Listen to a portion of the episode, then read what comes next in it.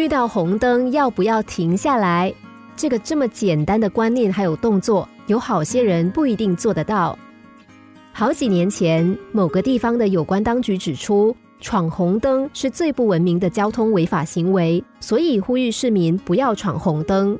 后来有一家电视台把摄影机架设在路口，拍摄行人过马路的情形。准备对那些没有闯红灯的行人进行奖励，结果三天下来，一连拍了五千多名行人过马路，居然大家都闯红灯，礼物始终都没有送出去。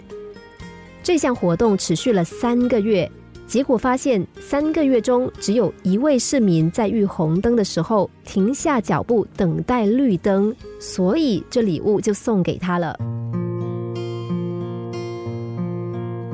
自律的确是很重要的，在我们这一生中，小时候父母、长辈、老师管教我们；长大以后，主管或者是老板管我们；结婚之后，老公或是老婆管我们。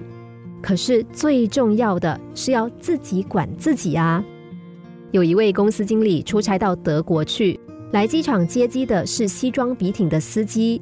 在路上，司机说他从二十二岁的时候就开始当司机，已经当了三十一年了。他明年就要退休了，而他在这三十一年之中没有一次违规，没有被开过一次罚单。这真的很了不起。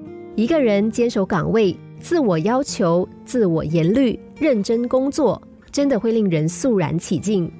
所以，成功不站在缺乏自知之明的一方。胜利是站在懂得自律自强的一方。心灵小故事，星期一至五下午两点四十分首播，晚上十一点四十分重播。重温 Podcast，上网 U F M 一零零三 t S G。